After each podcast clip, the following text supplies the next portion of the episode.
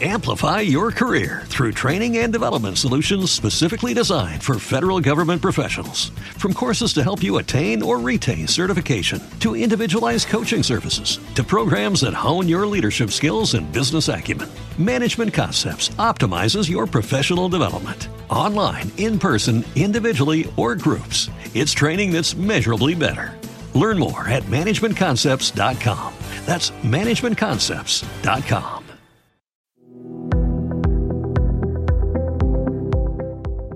Hola, bienvenidos a un nuevo episodio del podcast de Slow Medicine Institute. Estamos en Slow Medicine Revolution y este es ya el episodio exclusivo para fans número 14, decimocuarto.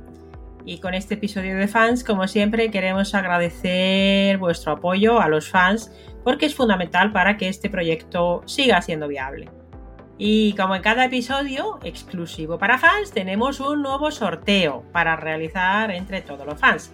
Y os recordamos que para poder entrar en sorteo tenéis que autorizar que podamos ver vuestro nick y así mm, comunicarnos con vosotros si, si os toca. Tenéis que compartir esa información en el paso final a la realización del apoyo y siempre desde mis apoyos, editar apoyo. Y ahí marcas una casilla con una autorización y luego guardas los cambios. Y así podemos ver el nombre y la cantidad del apoyo, porque a más cantidad de apoyo, más participaciones en el sorteo. Esta vez vamos a sortear el libro La felicidad es el problema, escrito por Pedro Vivar, al que entrevistamos hace algunos meses, allá por febrero. De hecho, fue una de las entrevistas, ha sido una de las entrevistas más comentadas y debatidas. Incluso hubo algún fenómeno paranormal durante la misma. Este libro está lleno de mensajes y herramientas para entrenar la gestión emocional e intenta explicar el funcionamiento de la mente del ser más complejo que existe, que somos nosotros, Homo sapiens modernicus, ¿verdad? Hoy os traemos, por lo tanto, un nuevo podcast, un nuevo episodio de preguntas y respuestas. Y para eso estamos aquí, la doctora África Villarroel y yo misma, que soy la doctora Sari Arponen. ¿Qué tal? ¿Cómo estás, África? Pues muy bien, ya aquí centrada eh, preparando el, nuevo episodio. Es verdad que lo que comentabas del, del libro, el libro es una maravilla, el de la felicidad es el problema, yo lo tengo a medias, pero es una maravilla. Y, luego el episodio aquel fue curioso, ¿verdad? Fue curioso que de repente desapareciera. Es que tenéis que escucharlo, porque fue muy curioso lo que, lo que pasó en medio de la entrevista. Lo dejamos ahí en suspenso por si acaso no lo habéis oído todavía.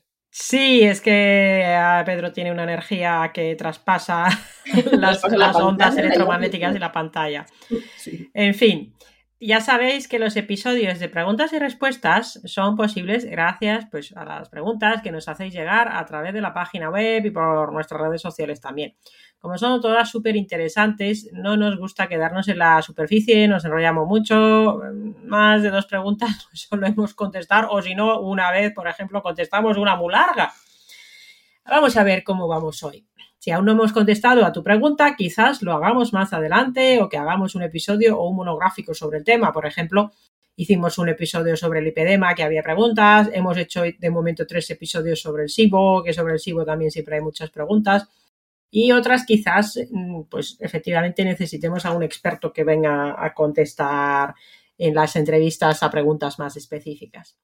Os recordamos que las notas del episodio estarán, como siempre, en la página web que estrenamos allá por junio en slowmedicineinstitute.com y que podéis seguirnos también en nuestras redes sociales, eh, Slow Medicine Institute, tanto en Facebook como Instagram, donde también podéis dejarnos vuestras dudas y comentarios. Os recordamos también que os podéis eh, suscribir a nuestro boletín de noticias en Slow Medicine Institute, eh, porque hay contenidos que mandamos a través de ahí y que además eh, os habrá llegado ya una newsletter con unas noticias muy emocionantes que hablaremos más específicamente en otro episodio. Y tiene que ver con esas formaciones que nos habéis pedido desde prácticamente desde el inicio del proyecto. Pero sobre esto hablaremos más adelante. Vamos a empezar ahora con el episodio. África, venga, dale. Eh, seguro que hay alguna pregunta por ahí que, que entra dentro de los amplísimos conocimientos que tienes en muchos ámbitos. Sí, esta es una, pregunta que tiene que ver con la endocrinología, que es lo que, es a lo que sobre todo me dedico, así que, así que vamos allá. Bueno, la pregunta es de hace tiempo, además, tenía ganas de, contestarla, pero nunca encontraba el momento porque, como siempre, hay cosas súper interesantes, así que vamos, vamos con ella. Eh, dice así, ¿qué es el hiperparatiroidismo? ¿Tiene algo que ver con la tiroides? Bueno, pues antes de contar eh, qué es el hiperparatiroidismo, voy a comentar mm, de la forma más breve posible qué son las glándulas paratiroides y cuál es su función, porque para poder saber em, en qué consiste una patología, pues primero tenemos que saber mm, cómo funciona un órgano eh, de forma normal, ¿no? Las glándulas paratiroides, y digo las porque son varias, son unas glándulas muy, muy pequeñitas que habitualmente tienen un tamaño muy pequeño, como de un grano de arroz aproximadamente, aunque a veces son un poquito más grandes. Eh, y habitualmente el más del 95% de la población tiene cuatro glándulas paratiroides. Algunas personas pueden tener más, de hecho está escrito en alguna persona que se han encontrado hasta 11 glándulas paratiroideas, y algunas personas tienen menos. Hay personas que solamente tienen una, por ejemplo, de forma natural, no porque se les haya operado, sino que de forma natural nacieron solamente con una. Se llaman así porque se localizan en el cuello justo por detrás de la glándula tiroides. Por eso se llaman paratiroides, porque están por detrás de la tiroides. Pueden estar más o menos adheridas a él o simplemente estar por detrás, incluso en algunas ocasiones están dentro del tiroides. Y en raras ocasiones podemos encontrarnos una paratiroides ectópica, localizada en otros, en otros lugares, como pueden ser el timo, el mediastino, dentro de la glándula tiroides, como comentaba, o en otros sitios más raros. Pero bueno, lo habitual es lo que, lo que os decía. La función principal de estas glándulas paratiroides va a ser la de regular el metabolismo del calcio.